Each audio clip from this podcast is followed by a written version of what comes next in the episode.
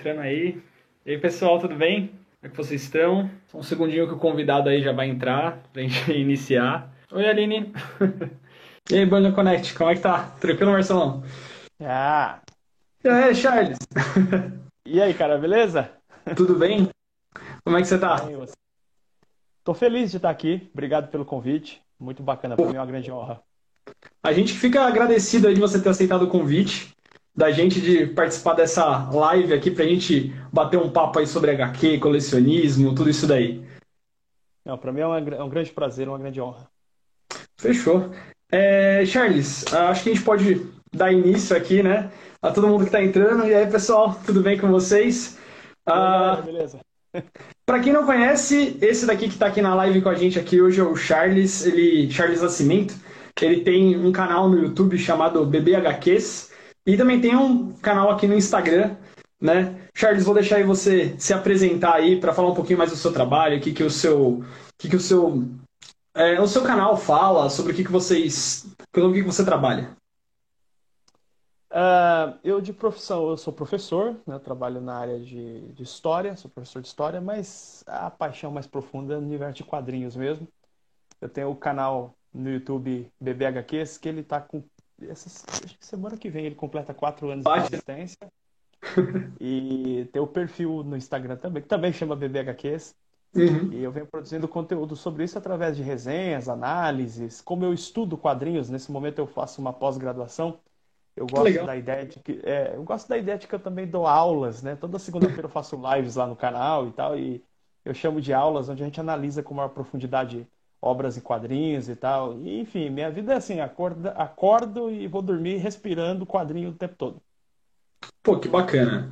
E, e Charles, para a gente aqui entender melhor, a gente sabe que você já vem nessa caminhada de quadrinhos faz muito tempo, mas como é que começou? Eu sei que você deve receber essa pergunta toda semana no, no na, nas caixinhas de pergunta, mas como começou essa sua paixão aí por quadrinho? Uh, eu tenho lembranças muito antigas, né? Acho que como a maior parte das pessoas de quadrinhos, ali a mãe comprando, minha mãe comprava quadrinhos para mim, uhum. mas era muito turma da Mônica, essa coisa toda, que eu até hoje gosto muito. Até hoje, de quando eu compro aquele gibizinho da turma da Mônica mesmo, de forma totalmente despretensiosa, só para para se divertir mesmo. Uhum. Uh, mas, mas, até até os 16 anos de idade, mais ou menos, eu não, não, não tinha me ocorrido a ideia de colecionar quadrinhos, né? Legal. E culminou uma série de eventos que fizeram com que eu começasse a ler quadrinhos com mais seriedade. Eu estava com 15, 16 anos de idade, mais ou menos. Uhum. Os meus pais estavam num processo de separação. E na mesma época estava começando aquela onda de filmes de super-heróis ali no ano 2000 saiu X-Men, pouco tempo depois saiu o filme do Homem-Aranha e tal, e pô, aquilo foi, né, aquilo foi ah. causando um impacto para mim e tal. Eu, meus pais se separaram e eu fui morar num, num lugar bem, bem apertado, num, num, espaço realmente bastante reduzido. E eu não consegui emprego, procurando emprego, procurando fazer uma coisa ou outra, não conseguia. Situação financeira muito difícil. Eu comecei a frequentar a biblioteca da minha cidade. Ah, que legal. Sempre, sempre gostei muito de ler. Eu falei, ah, vou, vou ler. Então eu saía de casa e na parte da tarde, assim, depois do almoço, ia para a biblioteca. E eu peguei um livro, peguei outro, peguei outro, mas não estava conectando. Eu me lembro muito bem que essa biblioteca, os livros não ficavam à sua disposição. Você tinha que pedir para o funcionário pegar para você. Eles tinham medo de roubar, uma coisa assim. Uhum. E aí eu, eu vi que tinha umas caixinhas assim ali no canto. Eu perguntei para a moça o que, que é aquilo. Ela falou: Ah, é gibi. Mas deixa eu ver. E eu imaginando que seria alguma coisa turma da Mônica e tal. Porque quando na, na minha fase de infância, é, eu não gostava de gibis de super-heróis. Eles me pareciam um tanto quanto assustadores. Eu não gostava do layout, aquilo não me pegava. Formar. É, as coisas da turma da Mônica eram bem mais seguras do que eu devia. e aí eu peguei ali o, o, ela me deu aquela caixinha de, de, tinha vários formatinhos, gibizinhos e tal, uhum. uns quadrinhos assim, sabe? Uns formatinhos assim e tal. Aqueles da Abril, né? E eu fui pegar aqueles da Abril. E aí eu peguei, ali tinha Batman, tinha Homem-Aranha e tinha X-Men. E no mesmo instante eu fiz uma conexão, né? Tipo, tem um filme dos X-Men e tal. Eu tinha assistido aquela animação. É, eu tinha assistido aquela animação que passava na Globo e tal. E aí eu comecei a ler, e eu comecei a ler aquilo meio fora de ordem, porque os gibis não estavam organizados com a numeração correta. Mas uhum. aquilo causou um impacto muito bacana em mim, especialmente, é, no primeiro momento, especialmente Homem-Aranha e Wolverine. As histórias do Wolverine. Porque eu estava num momento, assim, muito muito problemático, né? Meus pais se separando e tal. Eu, eu me senti um pouco assim, Wolverine, sabe? Aquela fera que. Renegado. É, eu tava me sentindo assim, aquela coisa meio solitário. O Wolverine falou comigo logo de início. E aí, logo em seguida, eu assisti o filme, aí pronto, né? E dali pra frente eu comecei realmente a ler. E aí, todo o dinheiro que eu conseguia com um trabalhinho, com um serviço, alguma coisa, era para comprar quadrinhos e coisa e tal. E eu fui assim por vários anos. No período da faculdade, eu dei uma parada de ler quadrinhos de uma forma bastante é, irresponsável da minha parte. Eu parei de ler quadrinhos.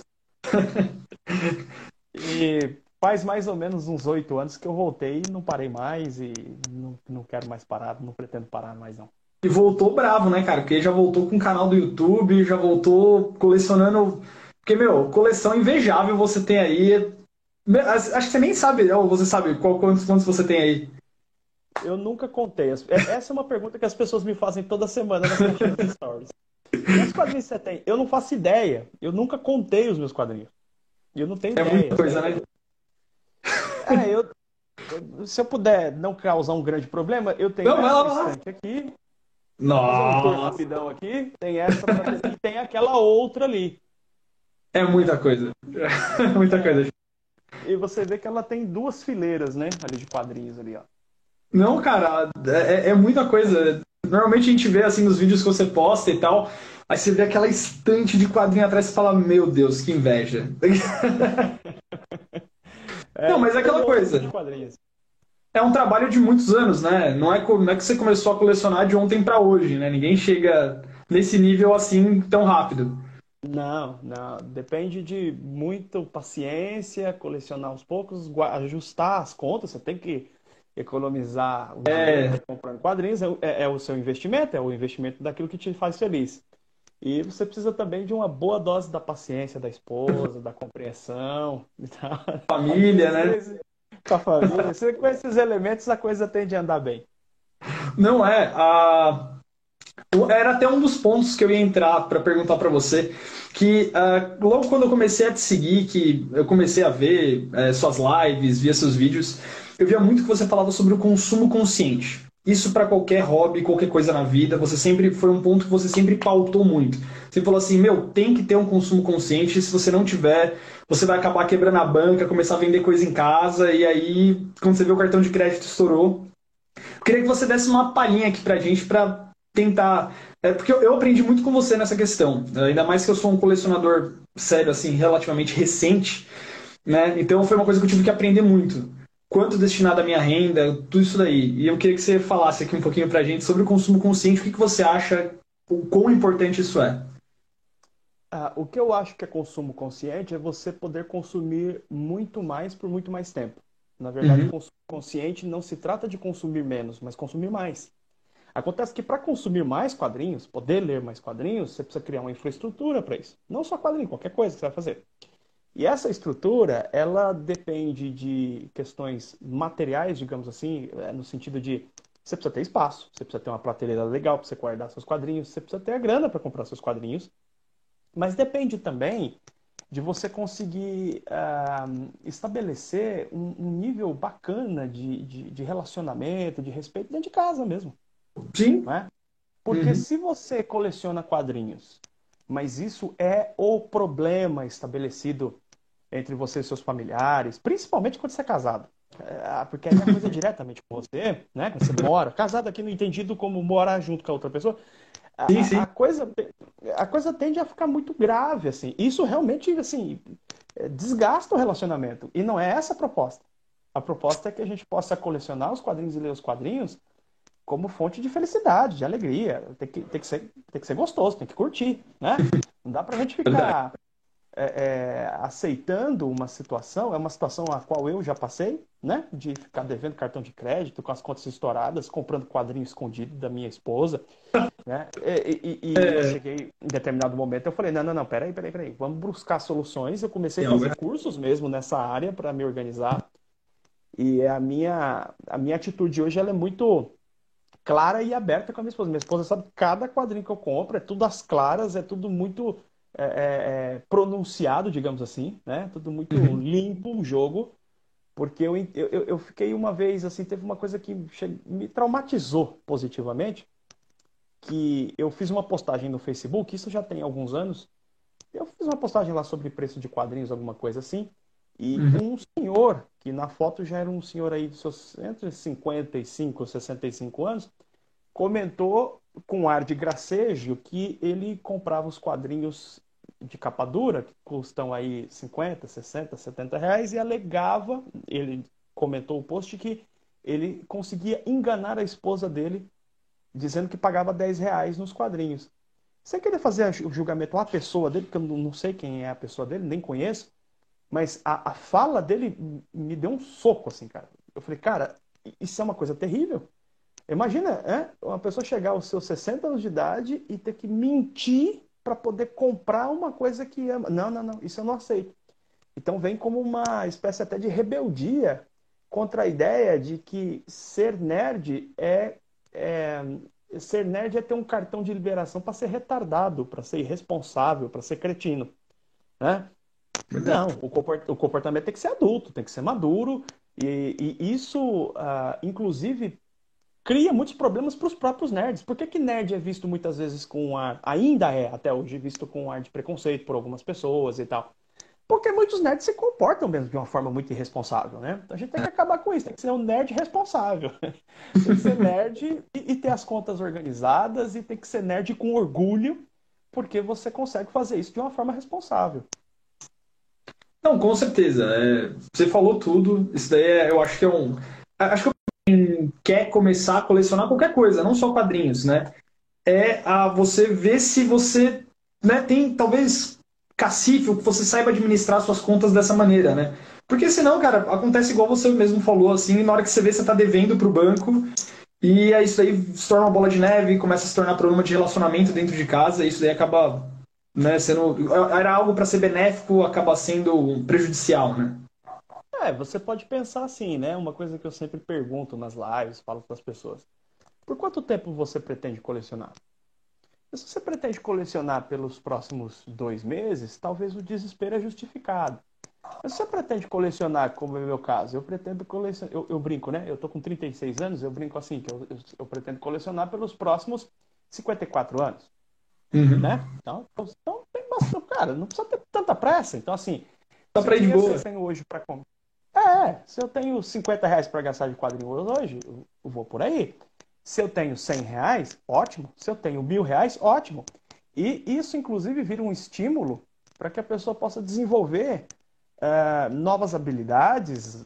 Sei lá, cara, ser promovido no emprego, arruma outro emprego, você começa a ficar motivado. Os quadrinhos devem ser é. o motivador para você organizar suas contas e não o destruidor das suas contas. É verdade. É, eles, devem, eles, eles funcionam para mim, funcionam é, diariamente como um grande, é, como eu posso dizer assim, como um grande combustível para que eu faça mais no meu trabalho, na minha, nas coisas que eu realizo e tal, para ter mais dinheiro para comprar mais quadrinho. então, assim, isso também é um grande combustível, assim, eu acho que é uma ideia bacana. Não, é, com certeza. É, ficando nessa, nesse ponto aí que, que você até falou, né, sobre o, o senhor aí que falou com você, sobre a questão de, pô, tô comprando um capador aqui, tô enganando minha esposa e tal esse lance, essa treta geral que tem hoje no mundo de quem gosta de quadrinho e coleciona, capa dura e capa cartão. Né, que muita gente fala, ah, é só editora querendo ganhar muita grana, ou se não fala, pô, se fosse em capa cartão seria muito mais barato, botar um papel couché e tal. Sobre a questão do formato, qual que você particularmente prefere? O que, que você acha de dessa dessa forma deluxe de tudo virar capa dura, tudo tem que ser mais caro. É, o que, que você acha disso daí? Então, cara, isso é uma questão que não dá para a gente avaliar localmente, não é um, não é um fenômeno que está acontecendo exclusivamente no Brasil, uhum. e não é um fenômeno que começou agora. Né? Eu, eu tenho esse olhar muito claro, isso está muito claro para mim, até por conta da minha formação, ser formado em História, eu fui procurar entender o seguinte, de onde vem, qual é, qual é a origem desse processo, de se criar quadrinhos em capa dura, sendo que os quadrinhos de super-heróis, no caso, eles foram criados originalmente para ser comprado por menino de 10, 12, 13 anos, comprava com o troco do sorvete. Uhum. Como é que essa coisa ficou assim? Então, é, existem vários livros, dentre os quais eu posso recomendar é, um chamado A Guerra dos Gibis, que é um, um, um livro do brasileiro Gonçalo Júnior, maravilhoso livro. Uhum. E tem um outro livro também chamado Pancadaria, que mostra a luta entre Marvel e DC. Que quando você lê esses dois livros, fica muito claro que esse processo que chamam de gourmetização dos quadrinhos é um processo do qual os próprios leitores de quadrinhos têm ampla participação. É, é Para resumir, é, tentando ser o mais direto possível, uh, os quadrinhos eles tinham uma distribuição muito ruim nos Estados Unidos. Quadrinhos de super-heróis especificamente tinham uma distribuição muito ruim lá nos anos uh, 40, 50, 60. E aí nos anos 60 vem a Marvel e a Marvel cria essa noção de mundo compartilhado. Então você para acompanhar as histórias uh, dos Vingadores, de repente o Thor não estava na revista dos Vingadores porque ele estava aparecendo numa história do Homem-Aranha, né? Então essa ideia de universo compartilhado fazia com que as pessoas começassem a, a querer ler todas as revistas.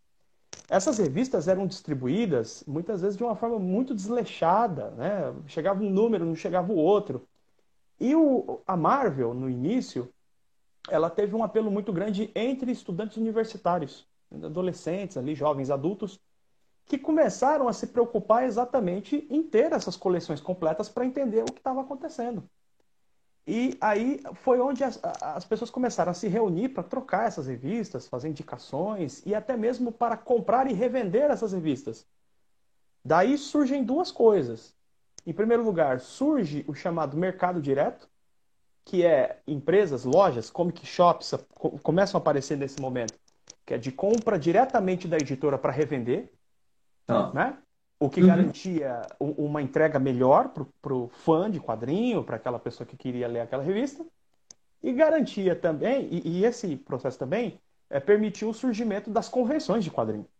Como com Experience nasce assim, com ah. encontros de leitores de quadrinhos para trocar edições e, e, e, conversar sobre as edições faltantes e tal.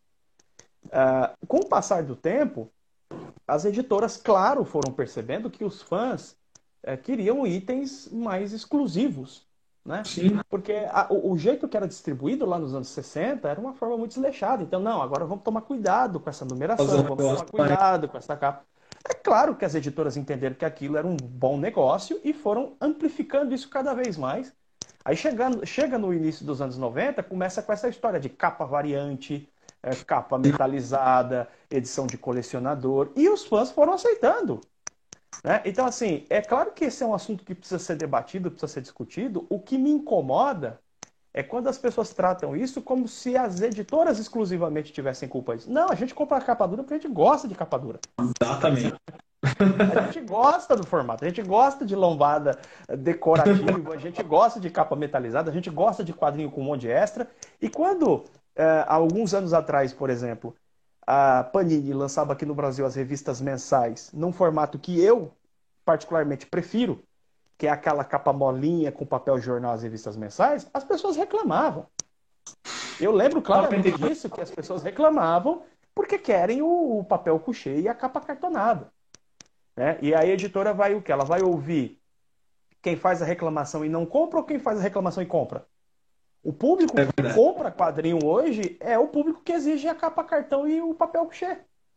Você é gosta verdade. disso, Charles? Não, eu preferia que os quadrinhos tivessem acesso. Na verdade, o que eu preferia, assim, se, se fosse possível no mundo ideal, uhum. deveria ter aqueles quadrinhos bem baratos para todo mundo ter acesso, e até os quadrinhos mais caros, mais luxuosos, para todo mundo ter acesso ao material que quisesse ter. Mas a vida não é assim, o mundo não é assim. Exatamente. Ele, ele, não, é, não, não, parte de uma decisão da Panini. Ah, a Panini decidiu e começa assim, ou tal editora decidiu. Não, não. É um movimento que vem aí pelo menos aí uns 60 anos, vai. Entendeu? Ele vem é, se construindo. Exatamente. Se a editora está fazendo é porque tem alguém comprando, né? Como agora a gente está vendo aí um monte de gente reclamando do ônibus do Conan, tem gente que tá, já está reclamando do preço do ônibus do Quarteto Fantástico que já anunciaram. Mas é aquela coisa, cara, o, o do Conan foi um completo sucesso, né? Muita ah, gente comprou. Eu tô lendo. eu tô lendo o meu, tô achando lindo. Claro, teve aquele problema da tradução. A Panini mancou nessa, na minha opinião. Mas uhum. mesmo com esse problema, o que eu considero um problema, é, é, é muito bonito, o material é muito bonito, muito bacana. Não é, pô, só aquela lombada dele gigante, a jacket, né, que o pessoal colocou, ficou, assim, sensacional, né? Agora, é claro que assim, né, tem uma briga de força, né? Que é, é, é a editora vai sempre tentar empurrar pra gente um material mais caro e a gente vai lutando com as armas que tem. Então tem, tem essa, esse cabo né, de guerra que Sim. entre compradores, colecionadores e editores. Mas isso sempre foi assim. É, Exato. Pelo menos desde os anos 60 você tem essa briga né, de forças, isso não vai acabar. Né? É assim mesmo. É, é, é, aquela a modernização e a gente se acostumando com essas novidades e o, o formato que o mercado está tomando, né? É, e a gente gosta, porque isso não está acontecendo só no universo dos quadrinhos. Esse fenômeno não é só do universo dos quadrinhos. Nós estamos vivendo em uma época em que as, as empresas entenderam que os clientes eles gostam da sensação de ser VIP. Então, por exemplo, isso explica por que, que as empresas ao redor do mundo, principalmente antes da pandemia, estavam aumentando a produção de discos de vinil. Se você, entra na, se você entra no site da Amazon hoje, tem um monte de disco vendendo lá, cara. Disco do Led Zeppelin, Pink Floyd, das bandas, os discos todos. todos. Tem vários artistas produzindo hoje em LP de, é, seus discos. Os discos Caraca. saem em CD, saem no stream de música e saem em LP. Aí você vai ver um, um LP do Led Zeppelin, custa 300 conto. E os caras compram. Só por Pessoal... que você não paga uma merreca lá no Spotify, ou baixa, ou faz qualquer coisa? Não, porque o público tem um público VIP que quer ter quer aquele objeto. É, entendeu? E eu acho que quadrinho entra muito nesse jogo. Então as pessoas às vezes me perguntam, eu tô até adiantando uma pergunta aqui que talvez você me fizesse. As pessoas me perguntam, Charles, você acha que o quadrinho físico, né? Esse quadrinho assim e tal, quadrinho físico e tal, isso aqui vai desaparecer? De jeito nenhum. Não vai, porque tem um público que é apaixonado pela materialidade do objeto e que por isso mesmo não vai deixar nunca de comprar. E é exatamente nisso que as editoras estão apostando. Por isso que vem esses formato ônibus, formato não sei o que e tal.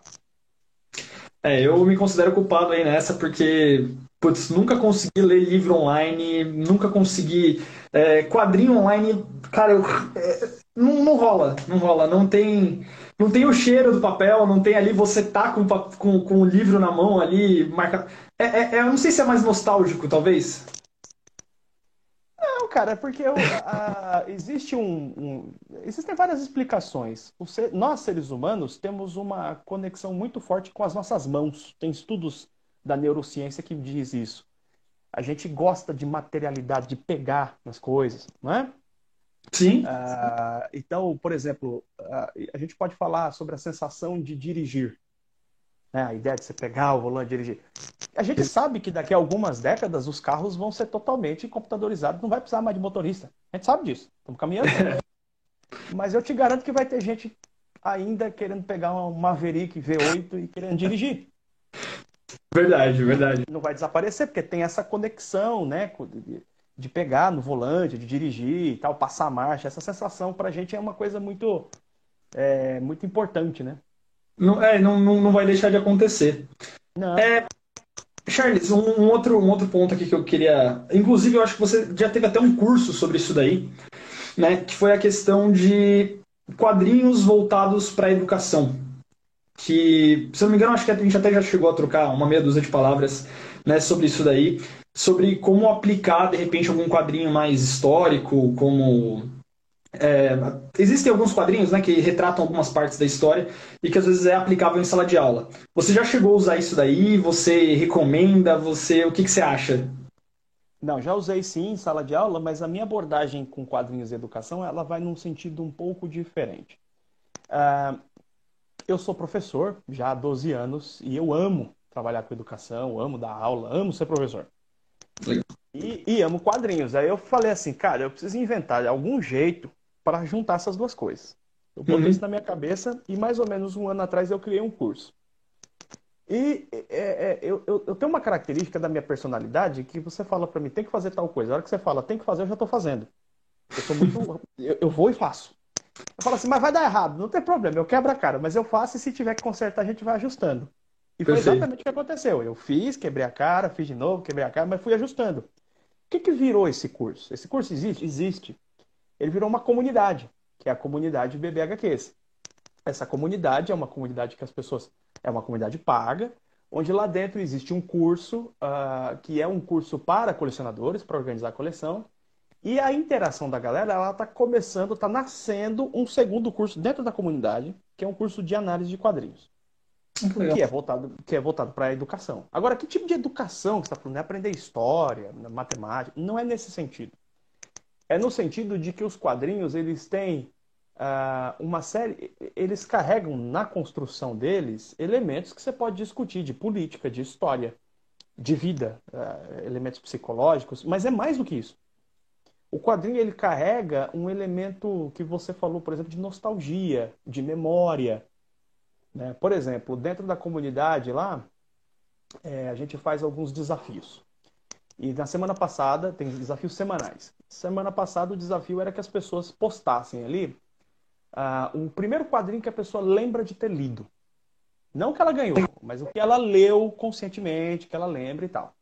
E aí você tem que fazer uma pequena resenha. Tem um grupo fechado do Facebook, que é para os alunos. E aí o pessoal começou a postar. Cara, é impressionante os relatos que as pessoas colocam ali.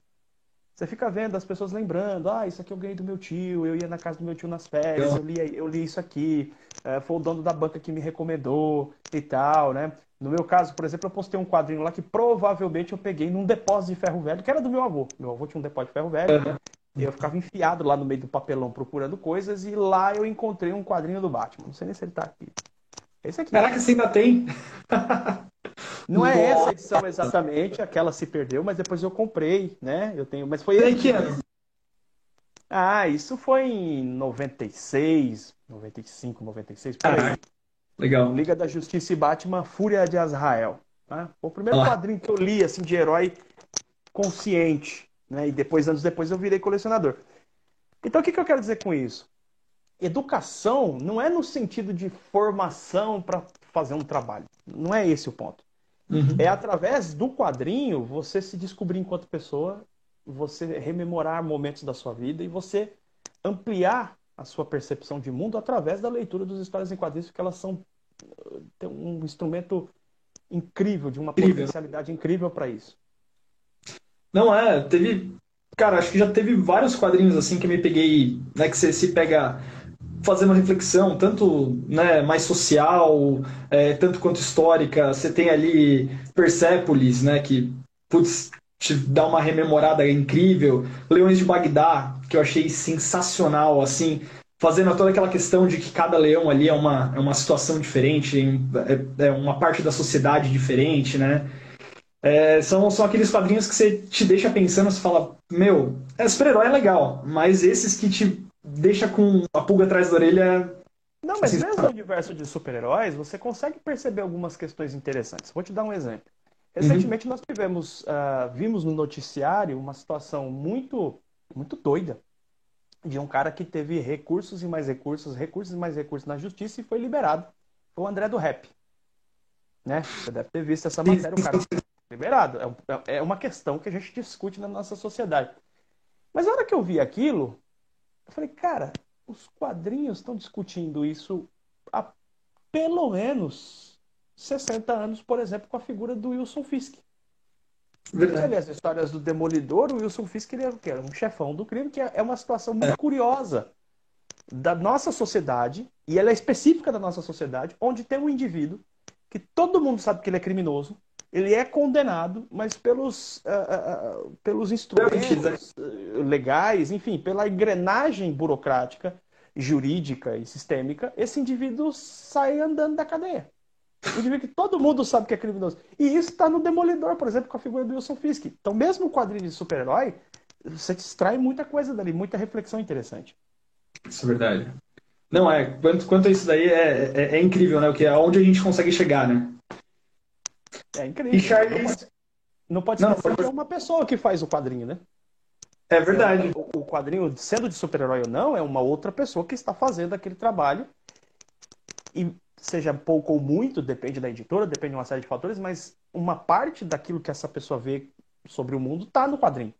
Você consegue Sim. extrair dali coisas interessantes, né?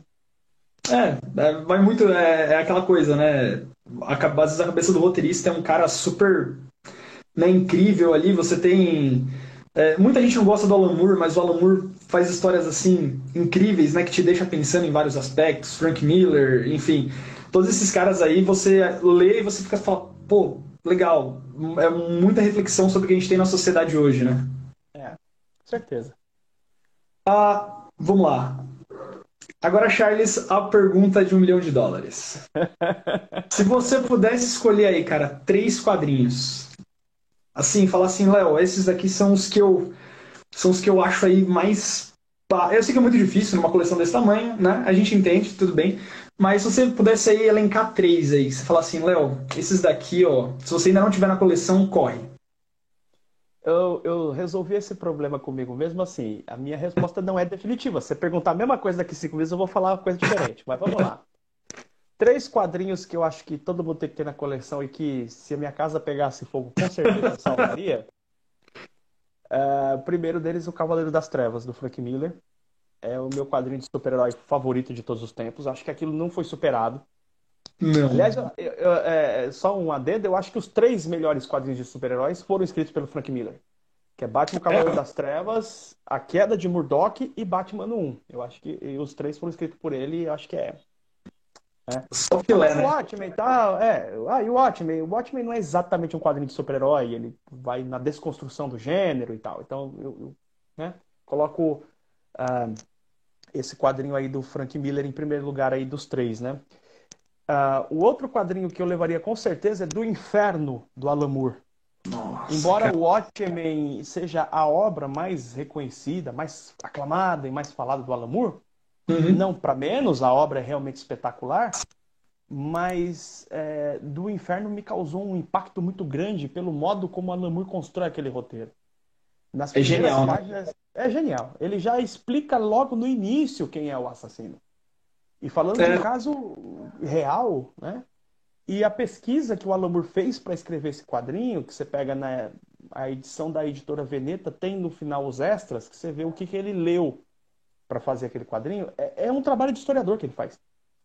Sim. É quase que um trabalho de historiador. Ele escreve uma espécie de uma ficção histórica ali, né? Uma ficção baseada em fatos históricos. É um negócio incrível, absolutamente inacreditável esse trabalho.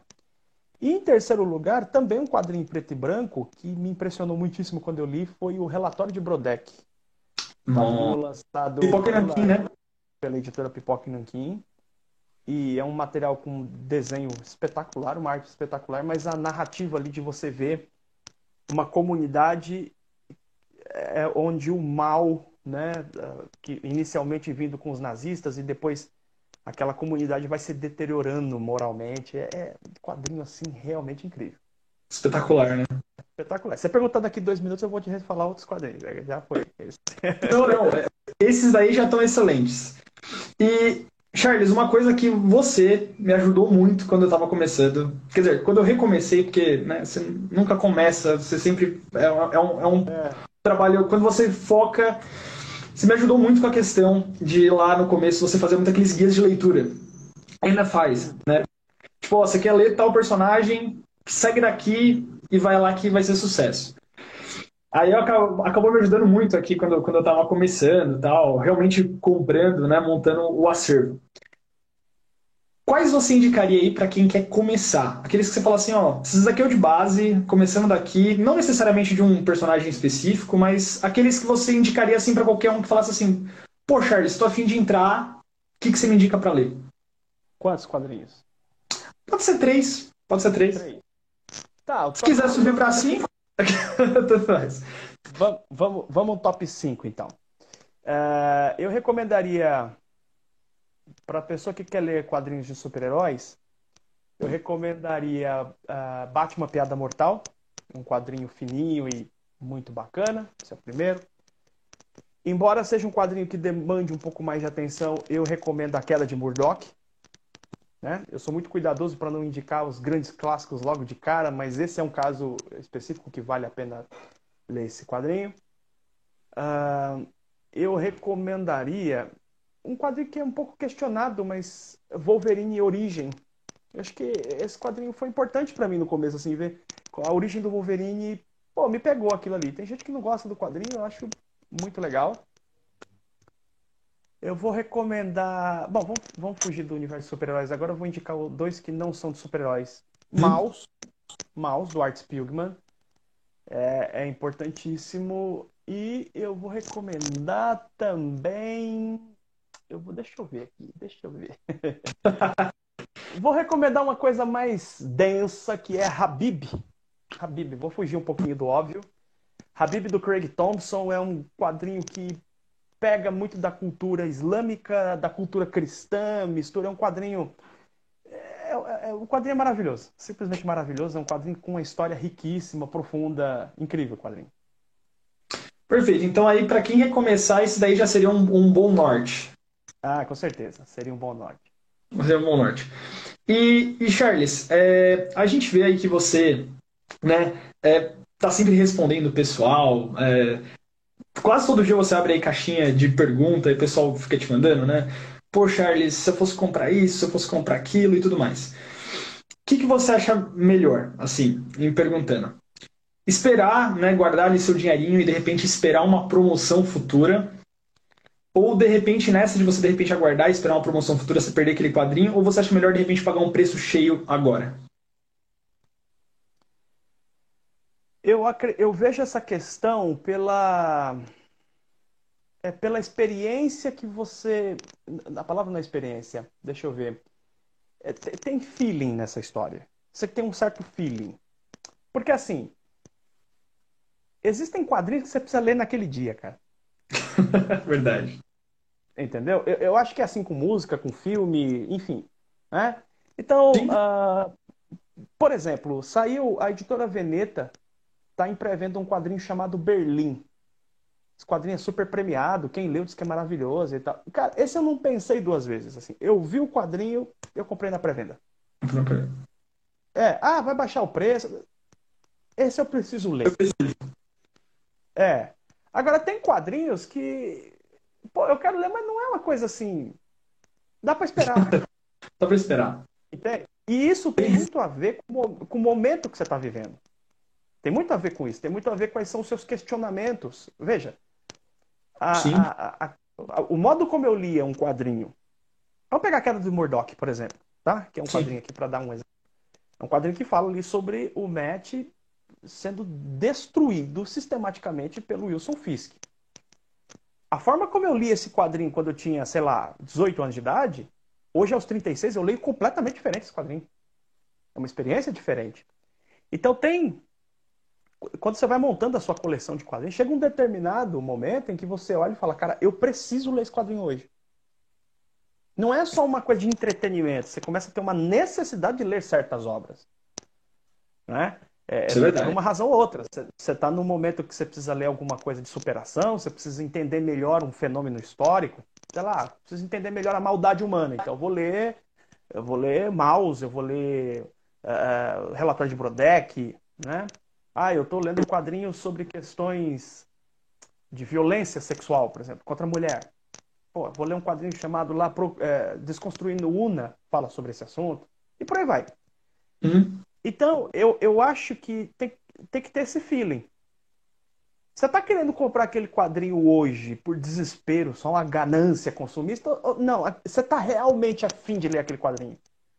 Porque, bicho, tem uma experiência que é incrível, que é você comprar um quadrinho e chega no outro dia e tá caindo uma tempestade lá fora e você vai para um cantinho ali do sofá, se enrola numa cobertinha e passa o dia lendo aquele quadrinho. Você precisa disso. Exatamente. Não, então, muito... É, é, é, eu acho que tem que ter as duas coisas, então, respondendo. Não sei se eu me fiz claro, mas precisa ter as duas coisas. Não, tem quadrinho que tá você certo. tem que comprar na hora e tem quadrinho que você tem que esperar para comprar. Cada caso um caso, né? Cada caso eu um sou, caso. Eu sou meio os malucos da, da, pré, da pré-venda, assim, tipo, igual se tem alguma coisa que já foi republicada, tipo, a última publicação faz, sei lá, três anos. E é uma coisa que você quer muito ler, de repente vale a pena, sei lá, entrar, pagar o preço cheio e ficar esperando, né? Igual, por exemplo, tem muita gente que está aguardando até agora aparecer lá na Panini a venda do A Noite Mais Densa, né? Sim. Que acho que ah, talvez seja o quadrinho mais esperado dos últimos, dos últimos anos para ter relançamento, né? É, o Lanterna Verde mesmo tinha a Guerra dos Anéis, né? Tava, eu tinha comprado o volume 2 e não tinha conseguido comprar o primeiro. E eu fiquei literalmente anos esperando para comprar esse quadrinho. Um dia, um dia, recentemente, um dos alunos um dos participantes da comunidade lá, me avisou. Charles, é, a Guerra dos Anéis, volume 1, tá, tá na Amazon. Eu não olhei o preço, eu comprei. Aqui é um quadrinho que eu tenho quase fechada, tá me faltando a noite mais densa. Eu tenho quase completa a coleção do Lanterna. É o único também. É, e, e aí saiu, mas vou comprar, isso aí não tem nem que discutir. Ó, pra você ter noção, para não ficar calombado, eu peguei a versão em inglês. Que eu falei assim, pelo menos, né, a gente deixa aqui completinho, tá tudo certo, né? Agora a Panini voltou a publicar coisa que nunca tinha sido publicada, né? Então tá, tá, tá valendo a pena. Claro, é, é isso, né? E a, a, última pergunta aí, Charles, só pra, só pra gente seguir aqui. Quadrinho italiano, o que, que você acha, cara? Ah, o quadrinho italiano é fantástico, né? É, a gente tem o quadrinho italiano. É, é, que quando a gente fala quadrinho italiano, nunca existe um tipo só de quadrinho, é. né? Você tem lá os caras tipo Milo Manara, você tem Serpieri, por exemplo, fez Druna. Os, os, os, italianos fazendo quadrinhos eróticos, eles são incríveis. Sim. E tem toda aquela escola maravilhosa do quadrinho italiano Bonelli, né? Eu Bonelli. sou apaixonado. Julia, Tex, eu, nossa, eu gosto muito. Um personagem que eu não li tanto quanto gostaria, mas o que li fiquei absolutamente encantado é Mágico Vento. É uma recomendação aí para quem não leu esse personagem. É, é fantástico, é maravilhoso. Gosto muito de quadrinho italiano. Pô, que bom. É que, é que eu sempre vejo o pessoal com muito preconceito né, contra o quadrinho italiano. Tem gente que ou ama ou odeia. É igual meio, sei lá, é, mangá. Tem gente que, tipo, não compra mangá, tem gente que só gosta de mangá, né? Daí tem a galera que compra os dois. Rola muito extremismo, né? Eu te perdi aqui, eu não, eu não ouvi a sua última frase, deu uma travada. Ah, não. É, é que rola muito extremismo ainda, principalmente com o quadrinho italiano, que é essa questão, né? Ah, ou eu amo ou eu odeio. Ah, cara, eu acho que quando a gente tá numa posição dessa de ama ou não, ou, né, ou ama ou odeia, ah, é porque você não conhece bem. É que você não conhece bem. É óbvio que qualquer coisa que você vai conhecer com maior profundidade, você vai ver que tem coisas que te agradam mais, tem coisas que te agradam menos, natural. Mas o quadrinho italiano, assim, a, escola do quadrinho italiano é fantástica. É, tem muita coisa, tem muitos personagens interessantíssimos, é, enfim. E tem muitos adeptos aqui no Brasil, né? Tem muita gente que gosta. Tem gente que detesta, né? Mas é, você pega, por exemplo, o Dylan Dog, que é um personagem Bonelli. É um personagem que ele é um detetive do sobrenatural. Quer dizer, ele ele é uma espécie de. Ele é um policial, um investigador particular, mas que mexe só com coisa de, de, de, de outro mundo e tal. É um personagem interessantíssimo. Mas você tem Júlia, que é uma criminóloga, interessantíssima. Então tem, né? A gente tem que conhecer mais. Então vale a pena. Vale, com certeza. Eu acho que se uma pessoa tem muito preconceito em relação a Bonelli é porque não leu. De verdade, é, assim. Concordo. Eu acho muito. Realmente, eu acho muito complicado uma pessoa ler Júlia, por exemplo, não gostar, ler Dylan Dog não gostar, ler Tex e não gostar. Realmente acho difícil. Não, Charles, é, eu acho que era um. É, era esse quadro aí que a gente queria. Que a gente queria explorar e mais. Você conseguiu dar, pô, cara, uma aula aqui pra gente hoje.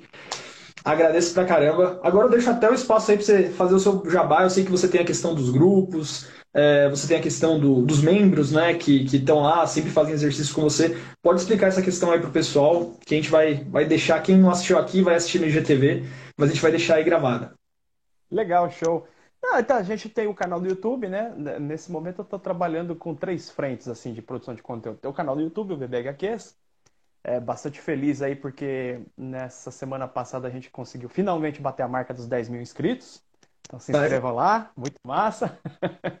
a gente está intensificando a produção de conteúdos lá de resenhas, de vídeos e tal. E esse mês de novembro a gente vai fazer uma série de entrevistas com donos de editoras, outros youtubers também. Muito bacana. Tem o meu perfil no Instagram, né? Que também é BBHQs. É o arroba BBHQs underline Charles. E tem o canal de Telegram, que você tem acesso no meu perfil do Instagram. Você vai no link da bio, você acha todos esses é, locais aí. Tem lá o meu canal de Telegram também. que o Telegram, o aplicativo parece o WhatsApp e a galera está curtindo cada vez mais usar esse aplicativo. Eu tenho usado ele para dar fazer comentários de áudio rápidos e dar recomendações de leitura, promoções, esse tipo de coisa. Além disso, eu tenho a comunidade BBHQs, que tem ali o curso envolvido né, também. É o curso de colecionismo. A gente está começando a construir esse curso de análise. E lá tem grupo específico de Telegram só para os membros, tem o um grupo de Facebook onde as pessoas vão fazendo postagens e batendo papo lá. A galera conversa 24 horas, bicho, sobre quadrinho lá. É um grupo assim, e, e, uma coisa importante, é um grupo que eu tô totalmente presente, então assim, a galera que já entra nesse grupo, né, já é uma galera muito respeitosa, uma galera muito bacana. E a gente mantém, né? Nunca tive absolutamente nenhum problema ali, porque é uma das coisas, que eu sonhava em ter. Né? Uma comunidade onde as pessoas conversavam sobre quadrinhos, mas com respeito, sem xingamentos, sem ofensas, sem polarizações, né? A galera ali é sensacional, cara. É... Agora mesmo eu tava conversando com a galera lá na comunidade, é um espaço muito bacana para quem ama quadrinhos. Pô, Charles, brigadão aí, cara. Valeu mais uma vez por ter aceitado o convite aqui da gente para ter feito essa live. Tenho certeza que você esclareceu muito de muita gente, é, muita dúvida, às vezes primária, que o pessoal tinha. E, cara, obrigado mesmo, valeu aí por, por essa live e acho que é isso. Eu que agradeço a oportunidade, fiquei muito feliz pelo convite, fiquei muito feliz com o nosso bate-papo, foi sensacional. Um abraço para todo mundo aí. Obrigado, tchau, tchau. Tchau, tchau. Valeu.